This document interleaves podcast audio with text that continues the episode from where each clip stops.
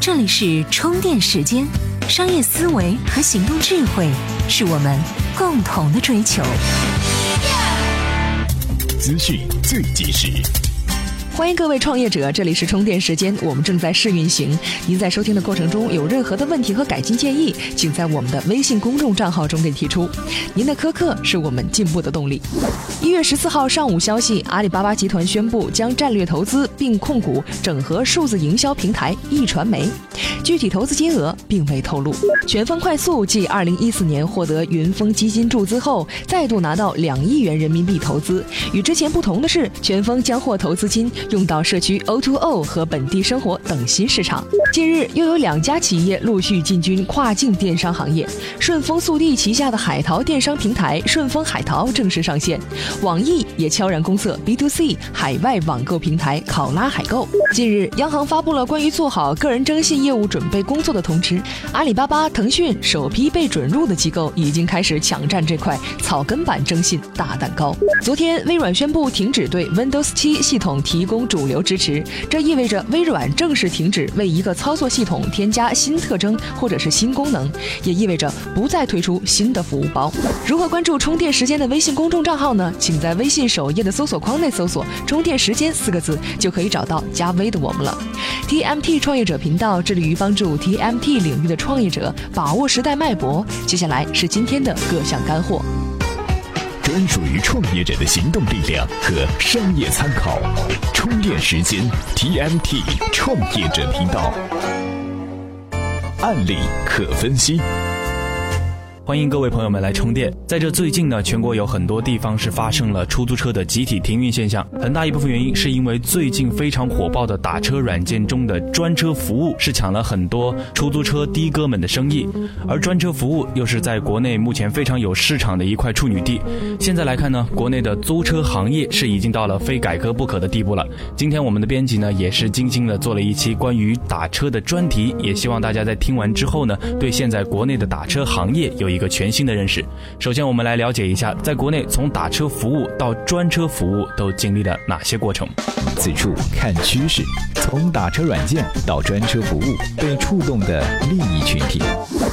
二零一四年春节刚过，像北京、上海这样的大都市交通，突然整个被从天而降的打车软件弄得喜气洋洋。两款分别被称为快滴和滴滴的打车软件 APP，背后倚仗两个大土豪阿里巴巴和腾讯，各家掏出了数十亿元人民币的补贴来发展用户。整个二零一四年二月，城市交通到处都响着滴滴和快滴们愉悦的预约声，这声音几乎完全等同于从天而降的人民币。巨额补贴只是帮助互联网巨头们撕开出租车行业铁幕的小试牛刀。如果你以为阿里、腾讯们进军这一市场的远大理想只是止步于此，那可是大错特错了。很快到了这一年的年底，随着 Uber 携百度高调杀入中国市场，快滴和滴滴相继推出专车服务，而更大的黄雀还在后面。拥有近六万辆车队规模的神州租车也开始酝酿神州专车服务。这家2014年9月新晋在港上市的行业巨无霸，不仅裹着巨额资本而来。其在北京单一市场拥有的极其稀缺的运营小汽车牌照就高达一点三万张。从打车软件 APP 到专车服务，各家新兴的租车服务运营服务商看中的可不仅仅只是传统的出租车服务市场。以一号专车为例，为开发中高端乘客消费市场，一号专车将所有的服务车型细分为四种类型：经济型、舒适型、商务型、豪华型，为不同的人群提供定制服务。这和眼下出租车提供的同质化。服务有云泥之别，更别提后者一进车里，常常就能闻见烟熏味，一些司机几天不洗澡发出的体臭味和污秽的座椅。要知道，在你的专属专车里，不仅有衣着得体、培训周到的司机提供和蔼可亲的服务，还有额外提供整洁如新、宽敞明亮的私人空间。怎么样关注我们的微信公众号呢？您在微信内搜索“充电时间”，就可以找到加 V 的我们了。关注后赶紧开始每日签到，积分可以兑换礼品哦。事件在调查。一四年从滴滴打车、快递打车一出来，可以说是对整个出租车行业的影响非常的大，以至于到了现在必须改革的这样一种地步。其实出租车行业改革早在一二年，全国各地就有大量的呼吁，管理不规范、管理收费高等问题一直影响着整个行业的良性发展。而主管部门也是到了最近一段时间才出台一些具体的改革措施。那么为何到现在才出台相应的措施呢？接下来的内容或许会有答案。此处有调查，专车服务究竟动了谁的奶酪？我们不妨做一个简单的分析：最新的专车服务究竟动了谁的奶酪？首当其冲的当然是行业管理者、政府相关管理部门。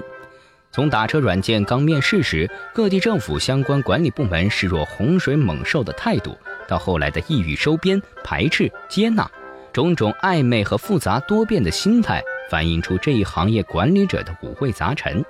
论本源，他们并不希望这样的行业搅局者出现，所以一开始要么想将之收编为国家队，要么驱逐出行业。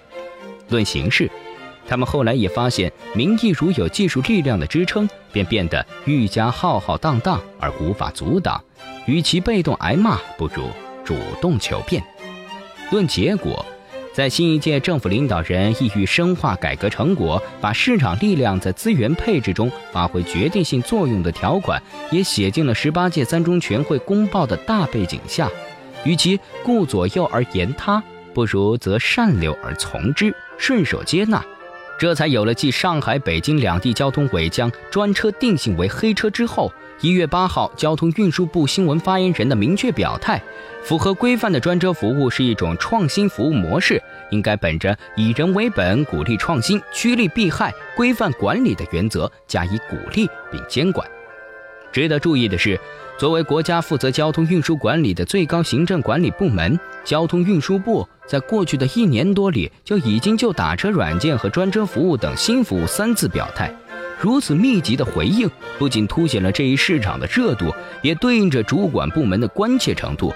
而在不久前的二零一四年十一月二十七号，交通部委的一名官员表示。政府主管部门正在对互联网预约用车服务进行调研，希望尽快使这一市场有章可循。这体现着政府主管部门在这一轮新型技术的冲击下，不得不做出改变的姿态。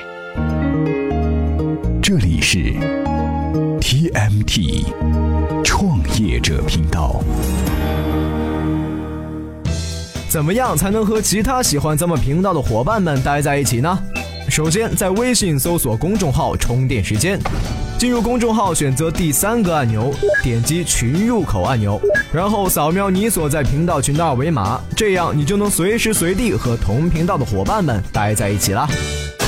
观点最吐槽。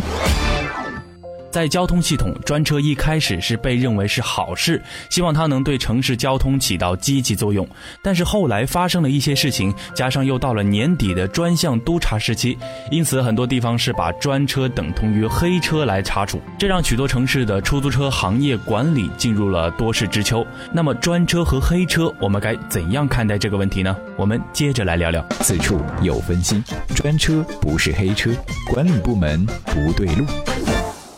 首先，就出租车行业管理的社会要求讲，出租车行业制度的设计与安排以及管理，在性质上可以说是一种对社会公共交通资源的分配。也就是说，其制度的设计及管理理应以能在最大程度上满足公众的需求为追求目标，而不是以能否符合某个行业或几个出租车公司利益为评价标准。